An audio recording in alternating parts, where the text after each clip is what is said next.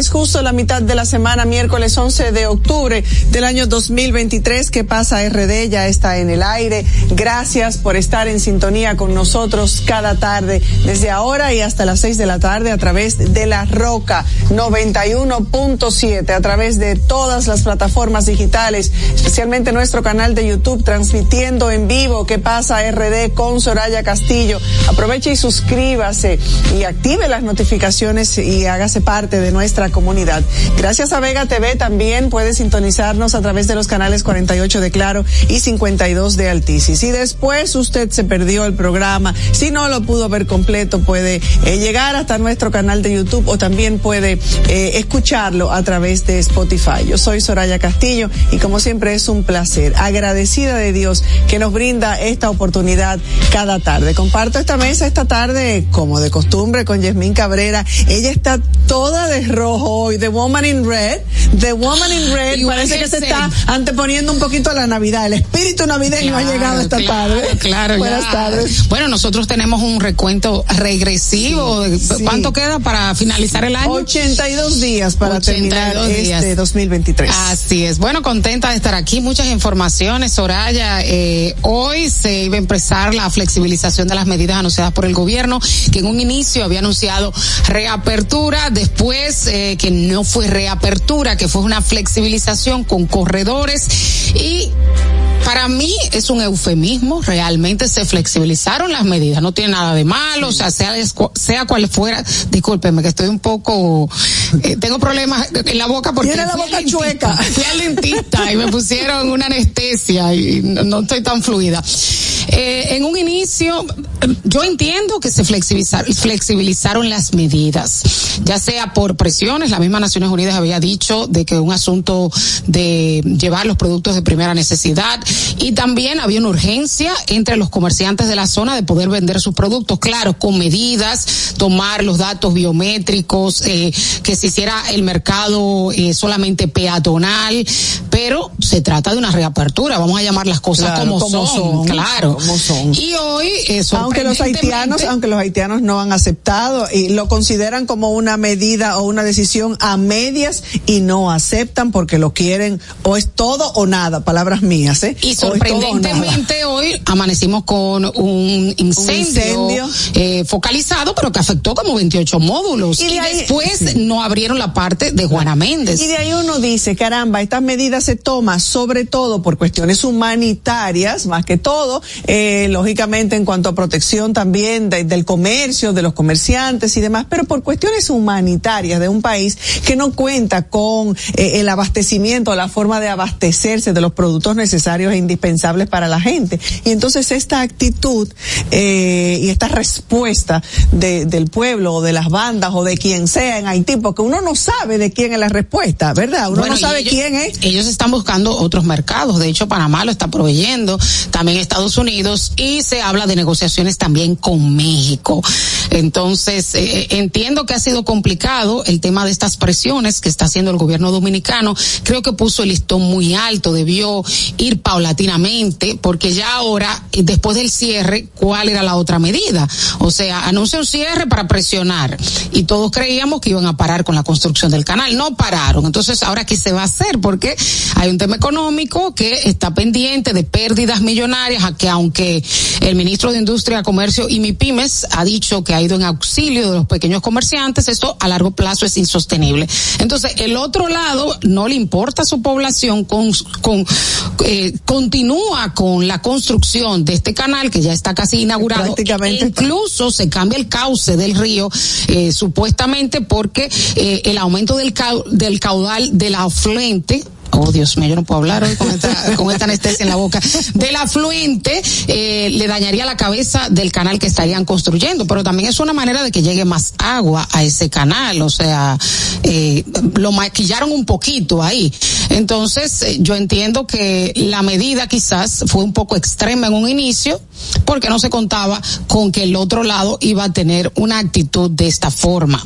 Bueno, lo que sí es que se toman medidas, se, se toma una decisión, se echa para atrás. Me llama mucho la atención el tema de los corredores y el orden y la seguridad con la que se va a hacer las cosas. Una seguridad que sabemos que no es posible, que no se ha podido lograr nunca, porque ahí las mafias son las que eh, imponen el orden. Entonces, nunca se ha logrado un real control. Eh, ¿Cómo lo vamos a lograr ahora? Bueno, yo creo que es una medida inicial que no está mal, pero eh, realmente, ok, te toman los datos eh, biométricos, la foto, es un asunto por el iris, lo que hacen en los aeropuertos, pero ¿cómo va a detectar si es miembro de una banda o no? O sea, no hay un registro previo.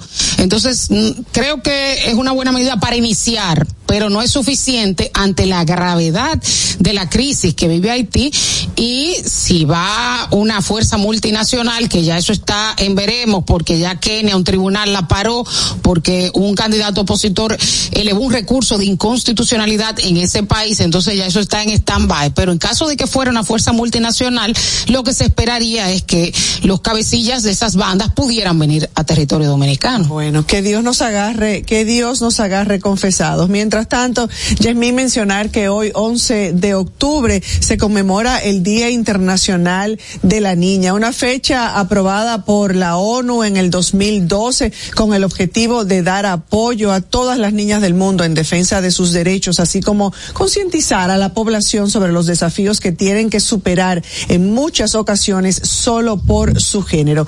¿Por qué se celebra el Día Internacional de la Niña? En realidad, el mundo ha avanzado mucho en cuanto al trato y respeto de los derechos de las niñas, eh, con, con muchas excepciones, sobre todo en lo referente a la primera década de su vida. Hoy en día es mucho mayor el número de niñas que acceden a las escuelas primarias, que son vacunadas durante la infancia y que poseen una calidad de vida idónea en igualdad de condiciones con sus homólogos varones. ¿Dónde será eso? Porque no es aquí, ¿verdad? Bueno, en yo- muchos sentidos todavía andamos muy...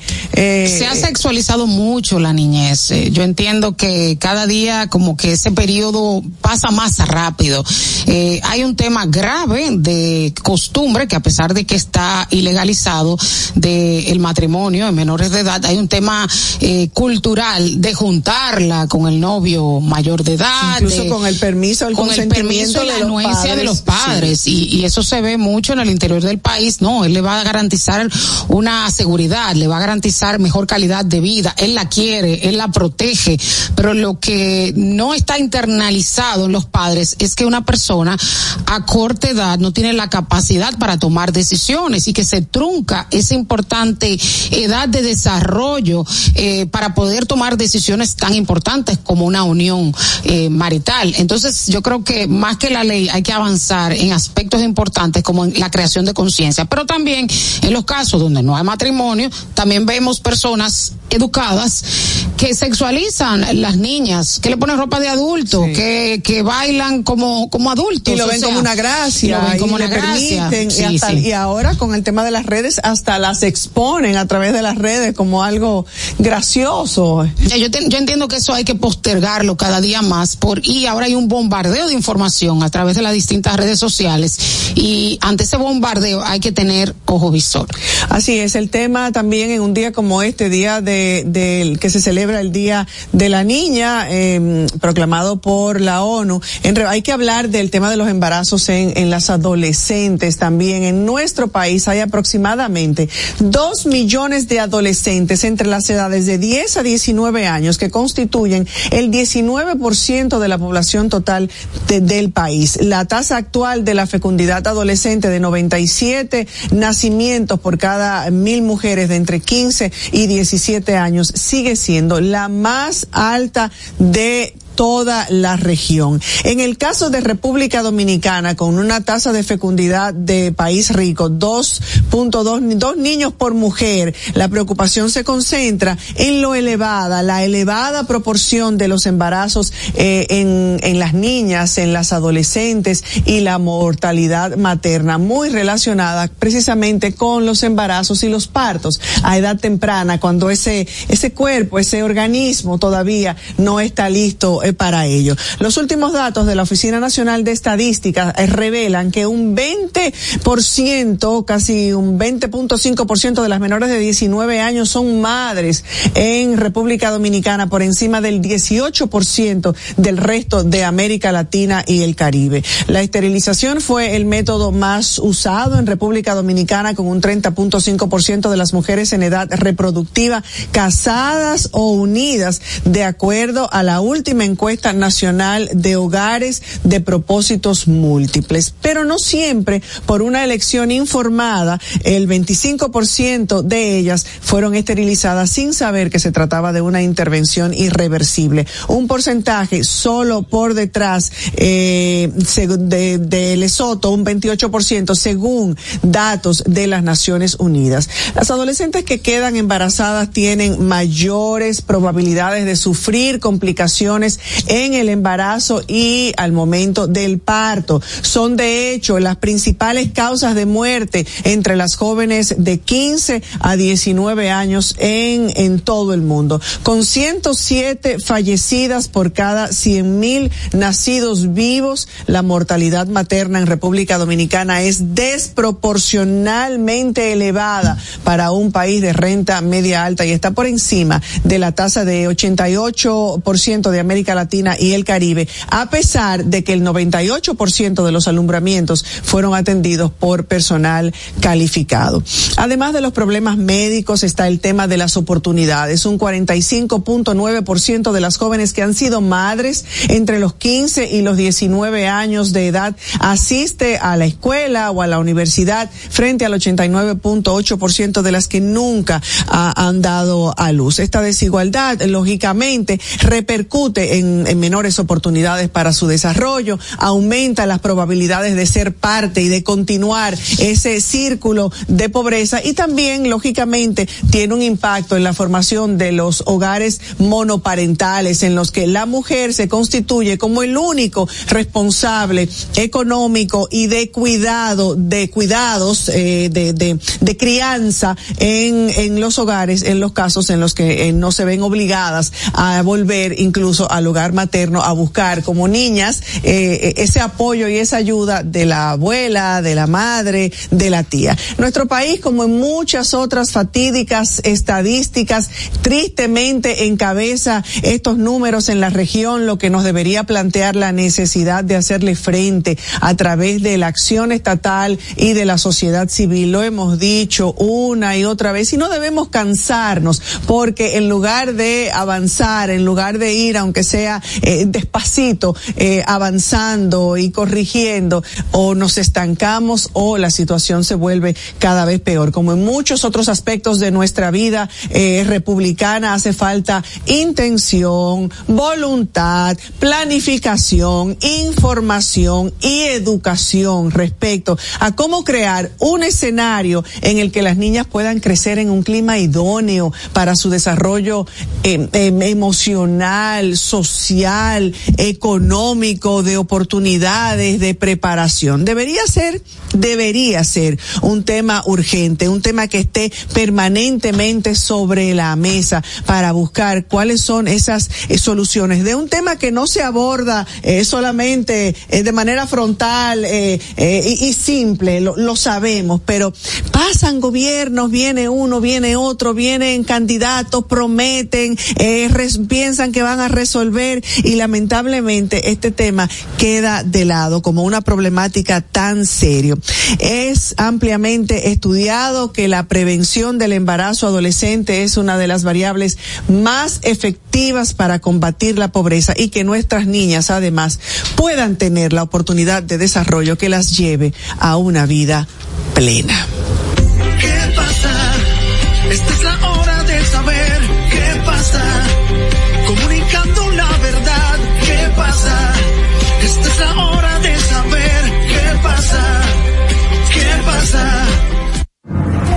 Este anuncio es para ti, que rompes barreras y las conviertes en oportunidades que te permiten llegar a tu destino.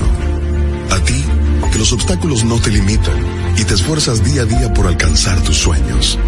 A ti que aprendiste a ver la vida con otros sentidos, tocando y apreciando la verdadera esencia de las cosas. A ti que trabajas y produces para proveer a tu familia, te presentamos la primera tarjeta táctil débito y crédito Mastercard Banreservas para personas con discapacidad visual, diseñadas con borde asimétrico para su fácil identificación, brindándote autonomía financiera, reafirmando nuestro compromiso de aportar al logro de una sociedad más inclusiva. Banreservas, el banco de todos los dominicanos. La inflación se está comiendo tus chelitos. Túmbale el pulso. Cambia a calentadores de aguas solares para calentar el agua de tu negocio o residencia con tan solo la energía del sol, porque el sol no pasa factura. No esperes más y ahorra llamando al 809-412-0078 para tener agua caliente a cero costo de energía y 10 años de garantía que solo la brinda Megasol. Número uno en calentadores de aguas solares en el mercado. Megasol, tu mejor decisión. Les presento a Juancho. ¿Qué lo que? Juancho era muy obeso. Redondo, manito. El mes pasado empezó el gimnasio. En la primera semana perdió 100 libras. De tener una barriga de Santa Claus, pasó a tener cuadritos en solo tres semanas. Roca y pico. Hoy le dio con 500 libras a pecho. Con apenas un mes de ejercicios, participará en su primer evento de fisiculturismo. No te lo creíste, ¿verdad? Si no te crees lo de Juancho, ¿cómo le puedes creer a alguien que promete duplicar tus ahorros en 30 días? Si ganarte el dinero es difícil, no lo arriesgues tan fácil. Confía tu dinero a entidades supervisadas. Más información en misioncentinela.com. Superintendencia de Bancos de la República Dominicana. ¿Qué pasa? Esta es la hora de saber qué pasa. Comunicando la verdad, ¿qué pasa? Esta es la hora de saber qué pasa. ¿Qué pasa? Bueno, y en relación al comentario de Soraya de el embarazo adolescente y en niñas, eh, realmente también un aspecto a tomar en consideración es que el Estado Dominicano gasta muchísimo dinero en todo ese proceso. Eh, de hecho, hay estudios del Fondo de Población de Naciones Unidas del 2021 eh, que hablaba de que del impacto económico total del embarazo adolescente y la maternidad temprana y dice que asciende en ese entonces a 3.652 millones de pesos al año, es decir, 73 millones de dólares. En ese entonces era equivalente al 0.09% del Producto Interno Bruto. Eso es en atención al embarazo, al, al parto y al posparto. Y también, como decía Soraya, esto perpetúa lo que es ese círculo de la pobreza, porque esa persona tiene un hijo temprano, luego fácilmente esa hija tiene que insertarse rápido al plano laboral y no logra Ni superarse. siquiera terminar la escuela, viene la deserción escuela, escolar, viene de la los deserción escolar. Entonces es un tema bastante importante que hay que pues priorizar en el país y a pesar de los esfuerzos que se han hecho, eh, no ha podido República Dominicana bajar de ese elevado lugar, los primeros lugares en el embarazo adolescente. Mira, eh, felicitar los esfuerzos de la Cancillería Dominicana para lograr un asiento en el Consejo eh, de Derechos Humanos de Naciones Unidas, eh, uno de los consejos más importantes de Naciones Unidas, está formado por 47 miembros. Eh, faltaban tres asientos en América Latina y el Caribe, que tiene ocho cupos. Europa Oriental tiene seis cupos, Europa Occidental siete, América Latina y el Caribe tiene ocho y África tiene trece. Los tres cupos fueron ocupados por República Dominicana, Cuba y Brasil. Por República Dominicana votaron 137 países de los 186 votos válidos. Es un voto secreto y muchos dirán, bueno, pero no hay tanto mérito si está Cuba, porque todos sabemos las constantes violaciones de derechos humanos del régimen cubano, que apresa a los disidentes, eh, que no acepta las diferencias de opiniones. Sin embargo, sí es importante estar allí, porque eh, cada miembro de este consejo es un voto. O sea, a pesar de que las investigaciones la hacen individuos independientes, expertos en la materia, que van al campo, van al lugar a hacer las investigaciones pertinentes, los votos sí se dan por mayoría simple dentro de este consejo y de allí sale una condena internacional que aunque no tenga carácter vinculante como las resoluciones del Consejo de Seguridad de Naciones Unidas, sí afecta el prestigio de una nación. Y todos sabemos que República Dominicana ha sido condenada en varias ocasiones por este Consejo, al igual como por otro de la OEA, pero también ha sido condenada eh, por este Consejo en temas de derechos humanos en las relaciones dominicos haitianas. Entonces sí es importante y sí es un gran logro. Realmente allí eh, se ha perdido un poco el prestigio en términos de respeto a los derechos humanos porque también está China y todos sabemos también el historial de violación de derechos humanos de China que eh, las denuncias son constantes de los maltratos, por ejemplo, a la minoría musulmana, los uigures, que son mayoría en una zona denominada Xinjiang en China. De hecho, Human Rights Watch, cuando se hizo la votación, había advertido que no votaran ni por China ni por Cuba, pero esto se hace mediante cabildeos y así se logra un asiento. Y un asiento allí es un voto y es una manera también de República Dominicana pues eh, dar su versión de los hechos y hacer cabildeos eso es una importante posición de poder en Naciones Unidas así que enhorabuena felicitar a la Cancillería por este importante logro Fernando vamos contigo ¿Qué pasa? Esta es la hora de saber qué pasa. Comunicando la verdad, ¿qué pasa? Esta es la hora ¿Qué pasa? Esta es la hora de saber qué pasa. Comunicando la verdad, ¿qué pasa? Esta es la hora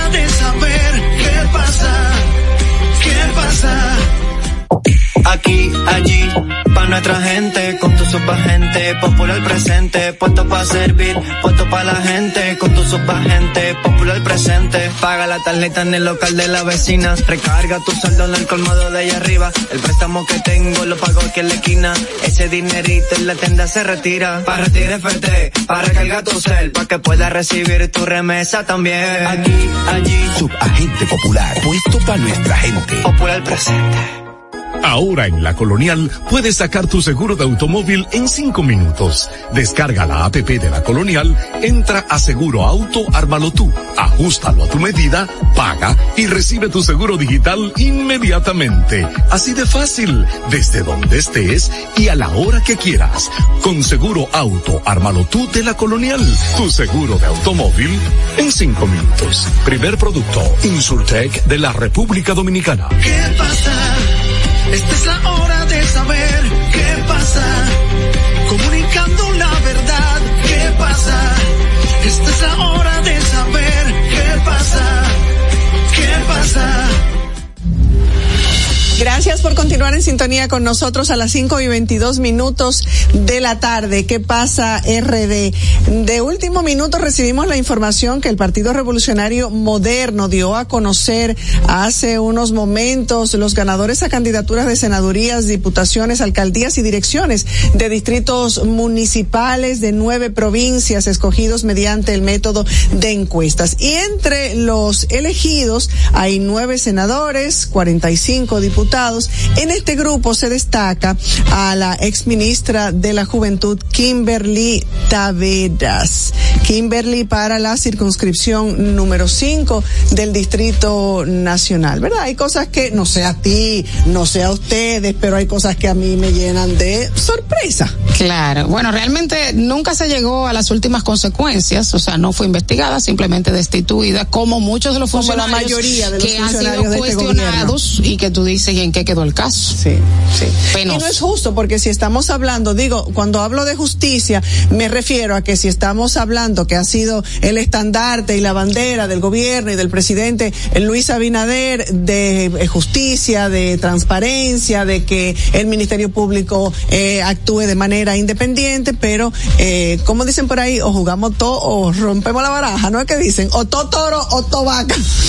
no sé cuántas cosas se dicen, pero que debe ser eh, para todos. O por lo menos que se investigue, por eso quedó como en el aire. Señores, son otra información, el canciller eh, Roberto Álvarez participará este jueves en una sesión extraordinaria del Consejo Permanente de la Organización de Estados Americanos, donde expondrá la situación que se ha generado entre República Dominicana y Haití debido a la construcción eh, del canal del lado haitiano para desviar el cauce del río fronterizo Masacre da Jabón. Eh, ya teníamos informaciones de que Haití había aceptado la invitación y que eh, la Organización de Estados Americanos se había ofrecido como mediador ante este conflicto. Así es. Mira, también, además de Kimberly Taveras, también nos informan que Betty Jerónimo fue elegida candidata a alcaldesa por Santo Domingo Norte en, a través de estas encuestas. Antonio Taveras Guzmán repite como candidato a senador por el, el PRM en la provincia Santo Domingo. Así es que eh, van saliendo, se va como, se va como, como el definiendo panorama. Eh, el panorama. Es correcto. Tenemos una Tenemos una llamadita. llamada. Buenas tardes. No se me desespere, yo estaba viendo la llamada, pero quería terminar de dar, ¿verdad? Pero vuelva a llamar, vuélvanos a llamar. Me Aquí está está, escribiendo, aquí sí. está la llamada. Buenas tardes. Buenas tardes. Buenas tardes, ¿cómo está, dama? Dama. Salu- saludos, José, ¿cómo está? Muy bien, escuchando informaciones interesantes. Bueno, bueno, qué bueno que esté en sintonía, porque aquí lo que sí, lo que se dice en qué pasa siempre es interesante. Bueno, lo que pasa es que el que pasa a veces son un poquito, eh, bueno, en, en- en- en la voz suya, un poquito extremista. Ajá. Ay, Dios mío, O José. sea, tú estás de acuerdo Pero con espérese, la mire. candidatura de Kimberly. Porque ahí fue que llamaste, ¿no? Pero no es por eso que estoy, pero me gustaría comentar sobre eso. Pero porque usted Si me, me acusa permite. de esa manera, José, mire, es como que usted llegue a una casa de un amigo y empiece a remeter contra ese amigo. Usted acaba de llamar a mi casa y lo que hace es atacarme. Eso no, eso no es justo. Pues yo entendía que esto era un ejercicio democrático del cual todos podíamos estar en acuerdo y desacuerdo. Sí, pero no me ataque tanto, José, adelante. Bueno, lo que quiero es decirle cuando usted dice que, que el gobierno, la bandera del PRM, que ha sido todo toro, todo vaca.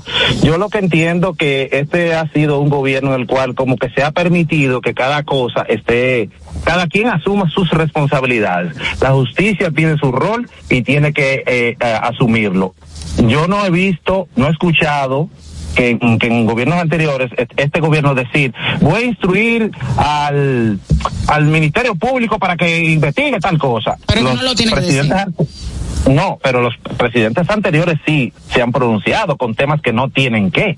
Entonces en este gobierno como él las juramentó a ellas dos le dijo ustedes hacen lo que ustedes tienen que hacer entonces, digo esto por lo que eh, Soraya acaba de decir, la señora Soraya, sobre el tema de que del abanderamiento de, de- del PRM. Ahora, en cuanto a, es- yo no estoy de acuerdo con ese sistema de, de encuestas. Yo creo que no es un ejercicio democrático, que debieron hacer primaria y que los miembros del partido voten por el candidato que más le convenga, porque Pero eso esas está- encuestas. eso está establecido en la ley. Sí, pero esas encuestas que garantiza que se, que de verdad le preguntaron a, la- al- al- a, lo, a, lo, a lo que quería la mayoría. Pero yo creo que el mejor ejemplo que ellos pueden dar, el mismo PRM, que cuando vayan a votar, si esa no fue el candidato que usted quería, pues no voten por esa persona. Yo, yo creo que No, yo creo que los electores merecemos algo mejor. De que estén, con que sean confiables, que estén depurados los candidatos. Claro. Sí, eso es lo ideal, pero que al final del día el pueblo es el que vota. Entonces el pueblo que dice, tú sabes qué, tú elegiste ese candidato, pero yo no quiero ese candidato porque yo no confío en esa persona. Porque es una persona que lamentablemente eh, hubo un rumor público, eh, la destituyeron y, En otras y ahí sociedades está. un poco más avanzadas donde hay un nivel de conciencia más elevado, pero aquí sabemos que hay candidatos que ganan, hay legisladores que ganan constantemente, que son dueños de banca, de no autorizadas, que son constantemente cuestionados, o sea que Sí. no creo Mi que... querida Soraya, Adelante, José. me dígame. disculpa porque mi intención no era, como le dije, maltratarla. no, no, no, no. Yo estoy acostumbrada a que usted me maltrate, José. Usted siempre llama aquí Sí. con una queja sobre algo que yo comenté. Es muy raro que alguna vez haya eh, ponderado de manera positiva algún comentario, pero yo lo acepto porque no dicen que el cliente No, siempre tiene la razón. Entonces usted como el cliente de un negocio, usted es mi, mi oyente y yo acepto. Cuando usted estaba a favor del cierre de la frontera y de los y, de, y que se ponga orden, yo también le aplaudí a usted cuando usted dijo eso. Está bien, está bien. Eh, otra cosa es, eh, se mencionó a Farideh Raful en ese, ya no le dije el sobrenombre que le tengo, se mencionó a Farideh Raful en esa encuesta, ¿o qué pasó con esa candidatura? No tenemos la información todavía, estamos a la espera, como que lo van, han ido eh, eh, dándolo a conocer así un poquito a cuentagotas. También se habla de la senaduría de las eh, de las de María Mercedes Diloné de la provincia Hermanas Mirabal, de Santiago Zorrilla Osuna por el Ceibo, Julito Fulcar Encarnación por Peravia y ya mencionamos lo de Antonio Taveras Guzmán que repite como senador. Todavía Vamos, no vamos a especular un poco. ¿Cree usted la- que ella se iría del partido si no la eligen? yo no creo, no, no me parece. No, yo tampoco. No me parece. ¿Se la cambiarían por un ministerio? Me cambia la candidatura a senaduría Ya usted por un ministerio. Ya está usted pe- especulando, José. Vamos a esperar. No coma ansias, vamos a esperar. Bueno, total, para lo que ella ha hecho ahí, todo no Ay, Dios mío, lado. adiós, José. Yo creo que ya lo tumbeó, pero José no está fácil. Bueno, ¿no? ayudó al invitado de hoy. ¿eh? Sí, señor, tenías algo más que agregar y vas a comentar lo del dengue. Hay 72 eh, niños diagnosticados esperando, Y a mí me- supuestamente diagnosticados con dengue esperando eh, eh, admisión en los hospitales que siguen abarrotados. A mí me sorprende que a pesar de, o sea, los reportes periodísticos y también los pronunciamientos del Colegio Médico Dominicano, el gobierno continúa con un discurso pacífico de que todo está bajo control. De hecho, las autoridades de salud pública anunciaban que estaba en una meseta y que iban a bajar los casos, pero no veo que, al menos, al menos que sea un tema de percepción, pero no veo que eso es lo que está ocurriendo. De hecho, he visto personas que duran varios días esperando camas eh, en, la, en los hospitales. Entiendo que han sido muy pasivos en cuanto a la campaña, fumigación, eh, crear conciencia, los anuncios publicitarios. Me parece que ha sido muy pasivo el gobierno, eh, siempre tratando como de atenuar un poco la situación. Y si hay una epidemia, hay una epidemia, hay que decirlo. Claro, no hay por qué, no hay por qué esconderlo. Exacto. Al contrario, la, la manera de enfrentarlo, reconocer la situación y entonces enfrentar esto para buscar eh, y, y llevar ese auxilio, esa ayuda a la ciudadanía y proveer todo lo que sea necesario, porque aquí lo que se trata, primero, lo ideal evitar que este tipo de, de situaciones eh, tomen la fuerza que ha tomado este año y luego entonces llevar la, eh, la salud y la- las herramientas eh, y que los hospitales estén abastecidos, el tema de la, de la admisión en las clínicas para que la gente pueda enfrentar esta, esta situación, pero sobre todo la educación y la prevención debería ser incluso algo ya eh, eh, planificado para una cierta fecha del año en que sabemos que el dengue coge fuerza. Así es. Bueno, señores, entrevistar a, un candidato político es una oportunidad siempre para conocer sus ideas, sus propuestas, eh, conocer un poquito más de cuáles son sus objetivos en caso de alcanzar eso a lo que aspira. Esta tarde nosotros vamos a conversar eh, con Alberto Fiallo Villini, que es eh, candidato a senador del Distrito Nacional por el partido Opción Democrática. Está aquí con nosotros esta tarde. Alberto tiene eh, un currículum bastante eh, importante como profesional del derecho, una persona que se ha destacado dentro de, de su profesión y ahora pues ponerse al servicio de la ciudadanía del país a través de esta aspiración. Buenas tardes, bienvenido.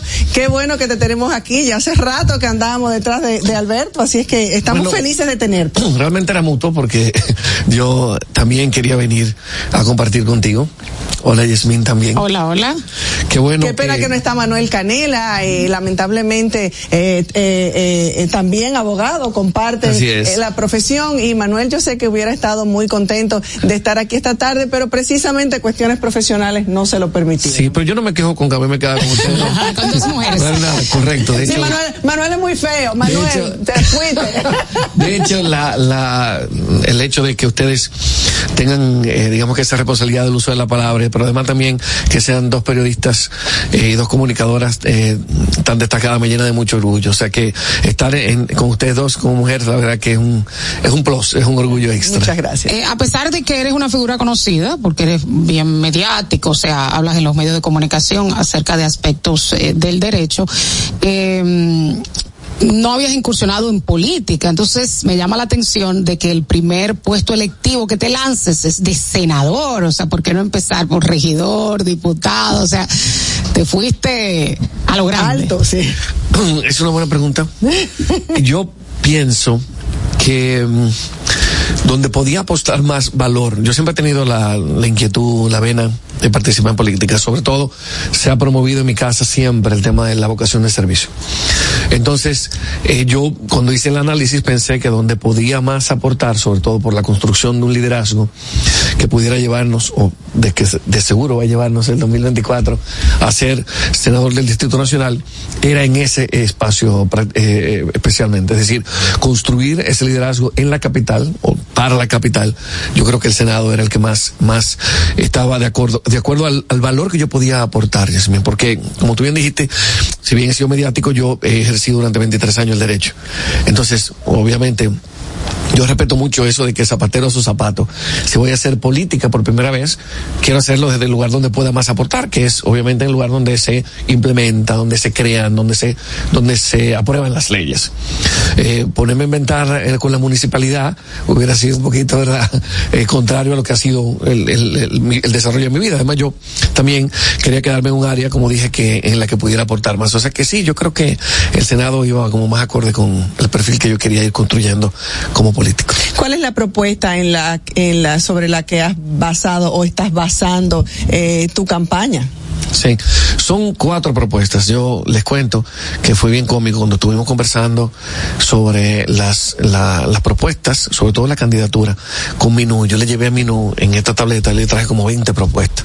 Porque estoy seguro que te pasa, Jimin, estoy seguro que te pasa también, Soraya, que ustedes en el curso de su vida han tenido ideas de cosas que pudieran hacer, que, que harían que la sociedad caminara mejor. Desde cuestiones que tienen que ver con el tránsito hasta cuestiones más pesadas como el tema de los feminicidios o la delincuencia. Entonces yo fui acumulando esas propuestas y se las llevé. Yo me dijo, mira, a nivel de comunicación tenemos que tener tres propuestas. Y después de que peleamos un poquito, yo logré que dejaran colar la cuarta que la voy a compartir con ustedes y ustedes van a entender perfectamente por qué esa cuarta se coló. Entonces yo tengo cuatro propuestas que están entrelazadas. Están divididas en fases y están sustentadas económicamente por la cuarta. Eso es como los videos de Instagram que tú dices, esperen para que vean la cuarta. Entonces tú dejas ver la atención. La primera y más inmediata con un carácter temporal es la aprobación de una ley de emergencia alimentaria. Nosotros, ya el, el, la broma de que los, los supermercados son la casa del terror, ya, yo creo que ya ha ido inclusive acentuándose. Ya tú tienes que, ya tú deberías ir con tu cardiólogo al, al, al, al mercado. Pero sobre todo no hay una forma de ver el deterioro de tu calidad de vida más marcada que cuando comes todos la, toda la población vulnerabilizada, o, sea, toda la po población vulnerable, los pobres, están recibiendo transferencias por parte del gobierno. Y esas transferencias no alcanzan. Transferencia me refiero a ayuda social. Pero la clase media es impactada porque cuando tú comías cinco días pechuga, tú comes tres. Entonces, cuando, no hay forma de darte cuenta más, más en vivo, ¿verdad? Para usar un lenguaje de comunicación que se te deteriora tu calidad de vida que cuando ya tú no tienes suficiente para comprar lo que comprabas antes para una necesidad tan básica como comer. Entonces la idea es reducir la mitad los impuestos a los combustibles. Entonces vamos a un ejercicio, Yasmin. Todo esto que yo te voy a plantear cuesta dinero. Tú tienes una libreta enfrente. Entonces vamos a ponerle, para que no vayan a decir que hito sal de ese cuerpo. vamos a ponerle, vamos a sacarle el número. En los impuestos a los combustibles tenemos un presupuesto de un millón ochenta y seis mil millones, o sea, un millón de millones, ¿verdad? Entonces de eso son 950 mil millones los ingresos. Lo otro es el déficit, el famoso déficit fiscal que siempre escuchamos, que es el que, el que hemos heredado eh, continuamente y el que nos forza a tener una reforma fiscal. Dentro de esos 950 mil millones de pesos entra el 7.5 de eso, que son algunos 32 mil millones de pesos, entra por concepto de, de eh, impuesto a los combustibles. Okay, o sea que es una, digamos que es una porción importante de los ingresos. Entonces es justo pensar, bueno, qué chulo, este viene a decir que nos va a bajar los los los impuestos. No hay forma de bajar el precio que pagamos por el petróleo porque no tenemos petróleo. Pero tampoco es- hay forma de pagar el precio de paridad de importación porque nosotros no tenemos dólares. Entonces, todo eso son gastos enterrados, por decirlo de alguna forma. Eso no hay forma de, de aliviarlo. En cambio, lo que pagamos, que son cerca de 90, 100 pesos por cada galón de combustible, sí es, hay forma de aliviarlo. Pero además yo propongo que sea focalizado. Es decir, al diésel. ¿Por qué? Porque es el que transporta los, los, alimentos sí. al- a los mercados, pero los insumos también. Es decir, la funda que tú usas para amarrar los los plátanos, la goma que usan los, los, la- la- los camiones, o sea, todo lo que, lo que tiene que ver con el transporte de, los- de la tierra a los mercados de los alimentos deben tener ese tratamiento especial. Y eso nos va a hundir 32 mil millones de pesos. Pero también va a hacer que nosotros tengamos un transporte público más barato, lo cual aumenta la capacidad y, y el poder adquisitivo de las personas para que pueda comprar, para que ese dinero que estaba divertido en esto, divertido me refiero que estaba distraído en esto, pueda ir a... ¿Y cómo se compensaría ese ingreso? Espérate, yo te dije que era el cuarto. Ah, ok. Todo se sustenta económicamente con el cuarto. Pero espérate, Yasmín, porque falta gasto todavía. Esa es la primera propuesta. La segunda propuesta es una ley de seguridad ciudadana integral. Para que tengamos barrios más iluminados, para que tengamos más, eh, más mejores más dignos y mejor pagados y entrenados policías, para que tengamos más jueces, para que tengamos más fiscales. Yo fui consultor jurídico de la Dirección General de Impuestos Internos. Pero eso como amplio, ¿El qué? esa segunda propuesta. Claro, pero yo te lo voy a poner más amplio todavía. Tiene que involucrar ninguna ciudad donde se haya dado un cambio en seguridad ciudadana. Hay una hay un desligue, como tenemos aquí, entre los, esfuerzos que hace el ayuntamiento con los esfuerzos que hace el Poder Ejecutivo el Gobierno Central. Nosotros tenemos un Consejo de Seguridad Ciudadana creado por un decreto del presidente Medina en el 2013. Y hemos visto muchos esfuerzos eh, por parte del gobierno, pero no estamos logrando tener avances en seguridad ciudadana. Esa es la verdad. Entonces, la seguridad ciudadana, la seguridad ciudadana no solamente involucra eso que te estaba diciendo A pesar del de tantos recursos que el gobierno ha venido anunciando en esta... 38 mil millones de pesos anuales se invierte en seguridad. Yo pienso que eso es muy poco. De hecho, la propuesta en esta, que de hecho, eh, eh, sorpresa, pero bueno, en esta propuesta la, lo, lo que se pretende invertir son 120 mil millones de pesos. Esos son 10% de los ingresos nacionales, 2% del Producto Interno Bruto. ¿Por qué yo no hablo del 2%? Bueno, primero porque tenemos una experiencia un poquito agridulce con el tema de la, de la educación, pero sobre todo porque los ingresos sí pueden variar, el Producto Interno Bruto generalmente no. Entonces, eso, eso, por eso estamos hablando de un 10% de los ingresos. Para todo eso que estaba diciendo Yasmín Soraya, barrios más iluminados, pero sobre todo para que podamos construir una segunda oportunidad. Para que ese muchacho o muchacha que salió a hacer esa vuelta, que cayó en un centro de privación de libertad, en una cárcel, pueda tener la oportunidad que la sociedad no le dio. Pero con un plan de reinserción de verdad, porque tú puedes ser PhD, pero nadie te va a contratar porque tú eres un expreso. Entonces debe haber una cuota, tanto en la iniciativa del Estado como en la iniciativa privada, debe haber una cuota de asignación para que garantice esa reinserción. Todo eso nos cuesta 120 mil millones de pesos. ¿Cuánto van? 152 mil 500 millones de pesos. Pero espérate que todavía. Hay una tercera propuesta. Y es que ustedes van a entender la cuarta propuesta que yo logré colar rompiendo con las reglas básicas de comunicación política. La ley Vive Mujer. Nosotros tenemos un- una, una verdadera crisis social con el tema de los feminicidios. Tenemos más de 500 mujeres en los últimos 10 años, 53 mujeres en lo que va de año. Los hombres estamos matando a otras mujeres. Esa es la realidad. Pero tenemos una respuesta desarticulada por parte del Estado, no de este gobierno. Es una propuesta, es un problema sistémico. Que además es reactiva, no proactiva. Nosotros tenemos, nosotros tenemos unas leyes que son del no- 1997, ya tienen cierta edad, sobre todo para la- la- la- las modalidades de crimen que se han ido desarrollando, pero pareciera ser una ley que una ley de duelo, una ley que más bien privilegia el tema de cuidarlas cuando tienen una amenaza, cuidarlas de manera muy poco efectiva y perseguir al, al agresor cuando ya la ha matado. Eh, Alberto, tenemos que pedirte disculpas porque insiste una, una llamadita. Buenas tardes. Claro. Asumimos que es una pregunta mi. Soraya. Saludos, José, buenas tardes. Yo asumo, eh, veía la disculpen, insistencia de la me- llamada y asumo que la pregunta será para nuestro invitado. Hola, José. Totalmente. Adelante. Saludos, caballero. Le habla José Jiménez de la ciudad de Nueva York. Eh, eh, me gustan mucho algunas de sus propuestas. Eh, siento que tienen mucha, muchas cosas que hacen mucho sentido, aunque yo lo que considero que nosotros necesitamos un Senado que de verdad interpele en qué se gasta el dinero de los dominicanos. Nosotros, yo estuve viendo hace una semana que el Senado eh, estaba haciéndole una entrevista al señor canciller, preguntándole sobre la toma de decisiones con el caso Haití. Sin embargo, ese mismo Senado no lo he visto sentarse a, a así a cuestionar gastos y más gastos innecesarios. Y yo creo que más que hacer más leyes, nosotros tenemos que es eh, solidificar las que tenemos y también eso de hacer la entrevista a ver en qué se gasta el dinero de los impuestos y por qué se malgasta en muchas cosas. Gracias. Gracias por su llamada, José. Hoy los diputados precisamente conocieron eh, tres préstamos por, por 830 millones de dólares, eh, cuarto y cuarto. Correcto. De hecho, me, me parece sumamente interesante la pregunta de José.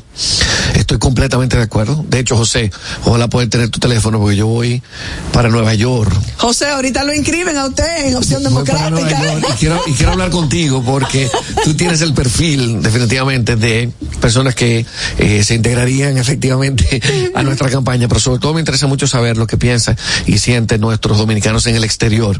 Ellos no votan por mí, pero eso no importa. La verdad es que voy a estar por allá. Me voy a aprovechar a ver si el juego de, de Licey y Águila y asegurarme que el Licey gane. Pero bueno. Pues por favor, por favor. Pero bueno, sí, José, tiene toda la razón. Hay dos figuras muy importantes en la Constitución que, que se ejercen desde el Congreso Nacional, que es la invitación y la interpelación. En el caso del canciller Roberto Álvarez, ojalá me dé tiempo de desarrollar las propuestas. Parece que cuando me distraen así, yo, yo me dejo provocar, o sea, me dejo llamar a que conversemos. Nos quedan 10 minutos, 11 okay, minutos. Va a haber tiempo. Lo que pasó con el canciller Roberto Álvarez fue un hito, un avance en la institucionalidad democrática en República Dominicana, sin duda. Yo hubiera querido que me lo sentaran, porque la verdad es que mientras los senadores estaban eh, sentados, el canciller se mantuvo durante más de una hora parado. Pero el canciller dio cátedra fuera del, del, del incidente que tuvo con el senador Silva, yo creo que fue completamente innecesaria esa discusión. Iván Silva. Eh, Iván Silva, perdón. Eh, yo creo que el canciller dio cátedra de eh, responsabilidad y sobre todo de democracia. Eh, me hizo sentir muy orgulloso tener un canciller que visita el Congreso cuando se le llama y da respuesta a todas las preguntas. Buenas, capciosas, malas, todas las preguntas. No, O no tenía que- opción, tenía que ir obligado. Si el, si el Congreso La te llama. no. La verdad no. no. No, no está Le obligado. falta garras. Inclusive la, la sanción que establece la Constitución es solicitar la, el- la destitución en la figura de la interpelación. Es decir, no hay garras para el Congreso para decir, mira, usted no vino a una invitación. Pero obviamente, como tú bien dijiste, es una, sería un atentado contra la misma democracia. O sea que yo creo que fue muy interesante. Yo creo que él explicó, usted puede estar de acuerdo o no, pero yo creo que lo correcto debe, debe señalarse. Yo, lo que pasa es que no vinimos a hablar de eso, pero, eh, Estamos yo en la tercera, no- ¿verdad? no vive estoy- mujer, vive no mujer. estoy de acuerdo con que haya sido una victoria diplomática, pero bueno, vamos, vamos a, Sí, vamos a Vive Mujer. otra pregunta. Yo entonces, también tengo otra. Vive Mujer va a ser muy rápido. Ok. Entonces tenemos que atacar el chip. Y el chip es en la cultura, la forma en la que nosotros los hombres vemos a las mujeres. Ustedes son nuestro objeto, ustedes son otra cosa. Entonces cuando nosotros nos casamos, compramos un mueble y tenemos otra mujer. Entonces, eso hace que nosotros... Pero hay un diputado que dijo hace unos cuantos meses que la mujer se casa para eso, para responderle a su marido cuando el marido quiera. Hay todavía mucho... Hay, Y es no era- y no era violación. Y amigo mío, eh, y te quiero, te quiero, tú lo sabes, todavía. te va la boca. De hecho, un día lo conversamos. Yo llevé probablemente el único caso que, que hemos llevado en República Dominicana sobre el violación en una cita amorosa. Y te puedo contar lo que fue mi experiencia y cómo finalmente la, del panel de jueces, que eran dos mujeres y un hombre, fue la mujer, perdón, dos hombres y una mujer, fue la mujer la que terminó motivando la sentencia, no admitiendo la violación en una cita amorosa, en lo que los americanos llaman date rape. Pero, de nuevo, estamos hablando de vive mujer. Entonces, ¿qué pasa? Eso tenemos que hacerlo como llevando el currículum escolar a la formación de los niños para que sepan que las niñas tienen, que son iguales en derechos y oportunidades, lo que los cristianos llaman igualdad en dignidad, que tienen que acceder a los mismos derechos y a las mismas oportunidades. Pero también hay otros retos relacionados con el hecho de ser mujer en la República Dominicana y es el tema del valor del cuidado. Nosotros no hemos sido capaces de asignarle valor al cuidado que ustedes tienen de nosotros, de los niños, de los enfermos, de los viejitos, de los que tienen algún tipo de incapacidad mental y hasta del marido cuando le da una gripecita. ¿Por qué? La expresión es, no, no, es que ella no trabaja. Falta criado muchacho. Entonces, eh, desde la forma en la que nosotros vemos a la mujer en la tarea del hogar, estamos teniendo un tema de, de, de disminuirla. ¿Qué se propone? Lo que propongo es que nosotros hagamos, fortalezcamos toda la red de apoyo. Es decir, tenemos que tener estancias infantiles que no sean depósitos de niños, sino que puedan ofrecer educación integral, pero también tenemos que tener una mejor red de cuidado a los ancianos, una mejor red de cuidado a las personas con enfermedad mental. Bueno, lo que vivimos con, con, el, con la persona con, con capacidad mental que tiró una piedra y mató a una persona sí. en la 27 de febrero. Entonces, es muy importante que eso se fortalezca para que la mujer pueda hacer lo que, lo que, lo que muy bien nos dice Shakira, ¿verdad? Chin, chin pueda salir a facturar. Pero ¿qué pasa con las mujeres que no? ¿Qué pasa con la mujer que no puede irse porque tiene un niño con síndrome de Down, tiene un niño con autismo? Ella debe recibir una transferencia. Ella, pero yo, yo quiero que ustedes, por favor, no entiendan que yo vine a decir que a las mujeres hay que, hay que darle un cheque para que cuiden a sus hijos. No o para que cuiden a una persona enferma. Lo que yo estoy planteando es que ella le está dando un servicio al Estado. Toda la mujer que se queda en su casa para cuidar a un marido enfermo o la que se queda en su casa para cuidar a un abuelo enfermo, le está, le está haciendo un servicio al Estado. Es servidora pública. Porque es la Constitución la que reclama que el Estado es el responsable de la infancia y de la cuida, del cuidado y la protección de las personas de la tercera edad. Y la vida ha obligado a las mujeres, digo la vida, el encarecimiento de todo ha llevado a que la mujer tenga que salir a la calle para hacer un apoyo de su marido Por en cuanto al supuesto. presupuesto Por del hogar y en alguna medida ha dejado, independientemente de que la mujer tenemos, las mujeres tenemos derecho también eh, y el deseo de, de, de, de buscar eh, es- esa, posición en el aspecto claro. y desarrollo profesional, pero ha quedado un vacío en el hogar y en los hijos. Bueno, eh, Por esa necesidad que ha llevado eh, eh, la inflación y los gastos de un hogar a que la mujer tenga que salir a trabajar. Claro, Soraya, pero tampoco ayuda que nuestra cultura asigna la tarea de solamente proveer y sentarse a comer lo que le sirve la mujer al, al hombre. O sea, si pudiéramos compartir más. Bueno, que la mujer sigue, la mujer sigue trabajando en el hogar, Por aunque supuesto. trabaje en la calle, sigue haciendo los trabajos del Claro. hogar en la mayoría Entonces, de cuando yo les digo, la transfer cuando le hablo de la transferencia, le estoy hablando de la oportunidad que el Estado devuelva a la mujer lo que está haciendo por el Estado. O sea, no- esto no es una cuestión de, que de, de ayuda, ni de caridad, ni de supérate. No tengo ningún problema con supérate. Pero esto no es un supérate. Esto es un simplemente pagar, asignar un valor al cuidado. ¿Y cuál es la cuarta? Cuarta propuesta. Porque ya en esto Sí. también se nos habrán, como 30 mil millones de pesos. Cuarta propuesta. Yo pretendo simplificar el sistema tributario. Es una ley de justicia tributaria. Simplificar el sistema tributario. Ya hay mecanismos. Es simplemente universalizar mecanismos que ya tenemos, como el régimen simplificado de tributación. Y también formalizar. Más de la mitad de la fuerza laboral activa la República Dominicana está en la informalidad. Si nosotros logramos esa informalidad, habrá una reducción, por lo menos de la mitad, de la evasión actual del ISR, que es el impuesto sobre la renta, y del ITEVIS. El impuesto sobre la renta se va de un 60%. El ITEVIS se va de un 40%. Soraya Yasmin, si llevamos a la mitad esa evasión, vamos a generar algunos 225 mil millones de pesos. ¿Qué significa eso? Que da y sobra. Esas son las propuestas. Eh, aquí aparentemente los recursos eh, eh, son suficientes, lo que pasa es que están como mal gerenciados, Correcto. mal, mal, mal administrados. Yo sé que Yasmin tiene una pregunta, vamos a La unir podemos juntar. las dos La, preguntas. primera es por qué opción democrática. Ay, Aquí hay un voto diache, duro me leí- me- regularmente. me- me leíste la mente, O sea, también quería teniendo saber por qué opción partidos democrática. tan poderosos. ¿Por qué opción democrática? Y también me, me, me a- hablas y veo tu familia. Opción democrática tiene una, una línea de pensamiento y unos ideales que en algún momento pueden ir en contra. Tendrás eh, que defender desde el Congreso al momento de ser senador. Estoy casi segura que eh, así será. Eh, tendrás que levantar la mano por muchas de las cosas en las que Opción Democrática cree, como un hombre de familia, como el aborto, la LGTB, bla, bla, bla, bla. Y ahí está la pregunta de Yasmin, ¿por qué Opción Democrática? Y nos quedan dos o tres minutos. Se junta, se junta. De hecho, yo me he encontrado tan extraño, de verdad, que hay una idea generalizada de mi partido. Y que, que no es, que no es, está completamente alejada de la realidad, señores. Ah, pues qué bueno que lo aclare. Entonces, que tiene la primero es un partido sumamente aclarar. democrático, es la opción democrática.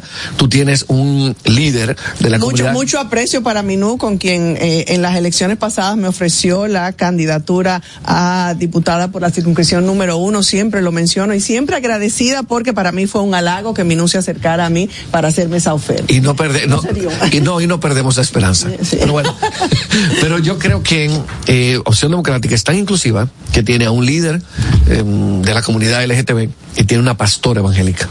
Yo creo que nosotros tenemos una, un espectro, sí, y es candidata, de hecho, es mi candidata a diputada. Entonces, y yo creo que tenemos un espectro muy, un espectro muy amplio. Lo que sí nos une es un ideario que tiene que ver con vocación de servicio, con tolerancia, con inclusión. Yo creo mucho en la familia Soraya. Eh, yo creo que es uno de los retos más grandes que tenemos como soci- como sociedad es esa idea de cuidar a la familia, pero sobre todo como ese núcleo y ese espacio donde formamos a lo que es el presente y lo que va a ser el futuro. Como es la familia y la y sociedad, bien, no, no se Correcto. equivoca quien, quien así lo expresa. Entonces yo creo que Opción Democrática, eh, qué, pena que tengo que dedicar un poquito de tiempo, no solamente ahora. Va a tener que volver. Claro que to sí. be. Dale. Completamente. Te, te tomo la palabra y me encantaría compartir con ustedes dos. Yo creo que eh, Opción Democrática es la opción más democrática. No comparto ideológicamente con la cúpula. Tengo grandes amigos en los tres partidos grandes. Inclusive me, me, me, acercó en algún momento al PLD el hecho de que don Juan es mi padrino y mi padre fue miembro del comité, de comité central. Es decir, yo tengo grandes amigos, grandes querencias en los tres partidos, pero la cúpula actual, la parte dirigencial, no comparte la forma en la que yo veo que debemos hacer política en República Dominicana. Y Opción Democrática es ese espacio. Bueno, eh, queda la promesa aquí en la mesa de que vas a tener que volver. No, Eh, pero el tú dices equipo un que lo apunte, que lo ponga en agenda, eh, que al tiene que volver. de porque, una vez. Porque quedaron, quedaron, nos quedaron muchos temas, eh, Así muchos es. temas que, que conversar y que conocer. Nos hablamos, hay muchas inquietudes sobre la juventud que, como siempre, una vez más tendrá eh, eh, La mayor ese- cuota un de voto los- decisivo Sí, eh, en el padrón electoral. En, en el padrón. Y una generación sumamente pendiente del tema político, contrario a lo que uno se, se imaginaría. Sí, sí, sí, sí. Muy informada. Ajá. Sí. Eh. Bueno, allí va, allí está el, el, el agente de la AMED eh, mandándonos a despedir como siempre. Eh, es muy, ha sido muy grato conversar contigo, muy lamentable que el tiempo se nos haya, haya ido esfumado entre las manos, así es que queda la promesa, ya todo el mundo te oyó, tiene que volver pronto. Claro que sí. Eh, Alberto No, Fiallo, pues. candidato a senador del Distrito Nacional por el Partido Opción Democrática. Y la pregunta que hizo José, ¿tú crees que Faride se iría del PRM, si va, si no va, está haciendo bembita, le van a hacer capú y no te abaje? Yo creo, yo valoro mucho a Faride como, Le dicen de que la muda ahora. como senadora. eh, que- Yo- ella, ella ha hecho un gran trabajo en el Senado, esa es la verdad. Eh, sí, yo creo eso. bueno, señores, será, si Dios quiere, hasta mañana. Buenas tardes de nuevo. Los conceptos emitidos en el pasado programa son responsabilidad de su productor. La Roca 91.7 FM no se hace responsable. La situación mundial en 90 segundos.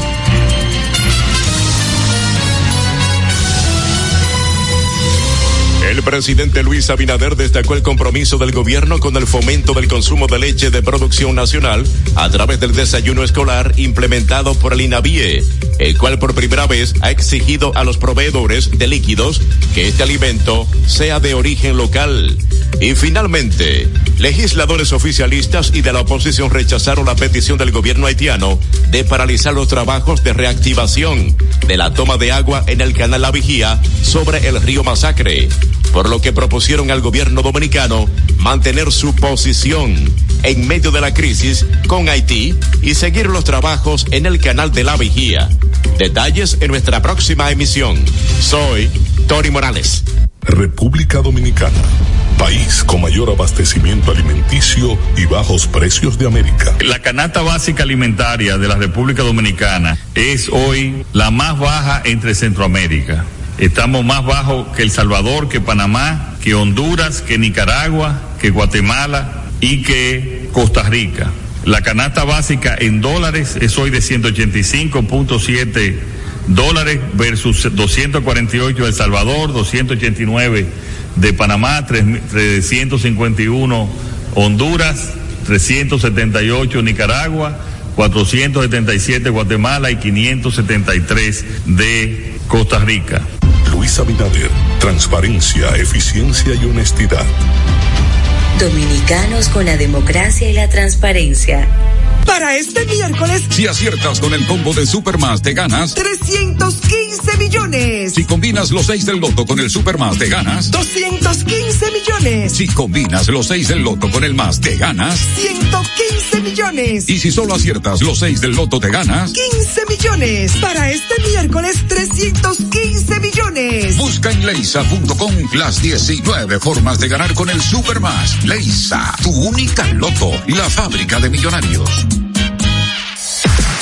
Uniformes Batiza, única tienda con todo tipo de uniformes en existencia y por encargos. 42 años siendo líderes en el mercado dominicano, en la venta al detalle y al por mayor de uniformes tradicionales y personalizados, bordado, serigrafía y sublimación. Visítanos en cualquiera de nuestras sucursales en Santo Domingo, Avenida Mella, Naco y Punta Cana. Síguenos en las redes sociales, arroba Uniformes Batiza, tu imagen corporativa en manos de expertos. Uniformes Batiza. Vive la esencia de la música. Recuerdos. Emociones.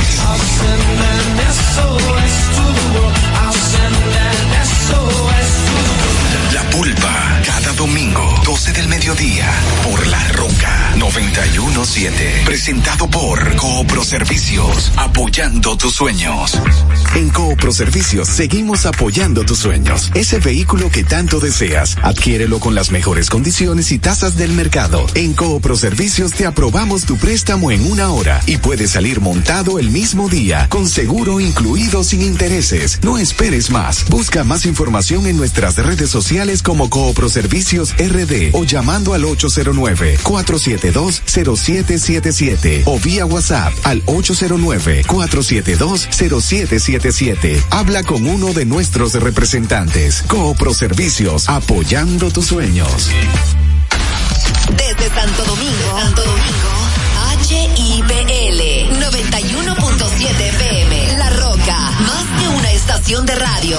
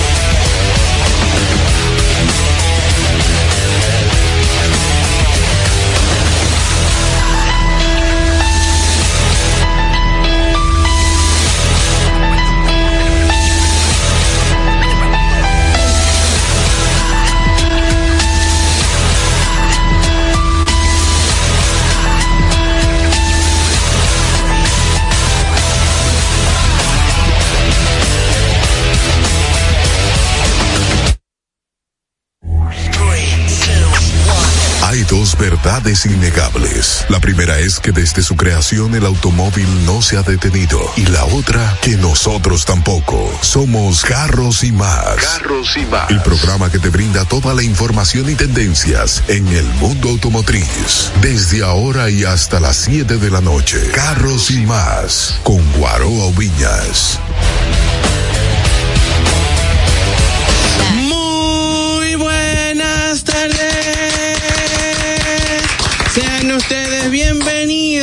Bienvenidos a Carros y Más Radio. ¡Qué, ¡Qué cool! cool! Señores, iniciamos como siempre dándole gracias a Dios que que nos ha dado la vida, agradeciendo a nuestras familias que son tan consideradas con nosotros, a los patrocinadores, al equipo de trabajo, a los colaboradores, a ustedes por la sintonía. Gracias de todo corazón. Esto es Carros y Más Radio un programa estrictamente automotriz, donde la meta diaria es que el tiempo que usted invierta con nosotros sienta que fue de utilidad, sientan que aprendieron algo. Eh, gracias por elegirnos de todo corazón. Gracias. Esta es la primera vez que usted nos sintoniza. Esta es la 91.7 La Roca. Si usted está detrás en el carro, si no puede ver el dial, o si va a apearse del vehículo o lo que sea y necesita mantenerse con nosotros, en arroba carros y más media estamos viéndonos en vivo actualmente. Y también en arroba carros y más radio en YouTube. Ustedes ponen así mismito, arroba carros y más radio. Entonces van a ver los mejores temas, los extractos, lo más, pero de cada programa, porque diariamente se sube contenido. El canal actualmente, mm, bueno, eh, lo que se está invirtiendo en ese canal no lo brinco un chivo azuano, dicen por ahí. Así es. Mi nombre es Guaro Aubiñas, para las personas que no me conocen me pueden seguir en arroba Guaro Aubinas y les dejo con la voz lady Diana José. Muy buenas tardes, ese es un momento de demostración de mis habilidades y destreza como multitasking mientras estoy pidiendo un Uber para los hijos míos que andan por ahí y que se ponen de mandones adelante. Toda la gente que vive en situaciones similares a la mía pueden comentar, pueden llamar, que es lo que se creen los muchachos de la generación de ahora, como que son los jefes de uno y no al revés. Pero aquí estamos para todos ustedes. Recuerden que pueden seguirme en todas las plataformas digitales como arroba Diana Jose. Y ahora eh, presenta Guaroa. Eh, bueno, en este momento, entonces, eh, eh, recordamos que estamos aquí compartiendo cabina. En todas las plataformas digitales como arroba Diana Jose. Y ahora eh, presenta Guaroa. Bueno, en este momento, entonces, recordamos que estamos aquí compartiendo. Y ahora presenta Guaroa. Bueno, en este momento, entonces, recordamos que estamos aquí compartiendo. Bueno, en este momento, entonces, eh, recordamos que estamos aquí, eh, recordamos que estamos aquí compartiendo cabina.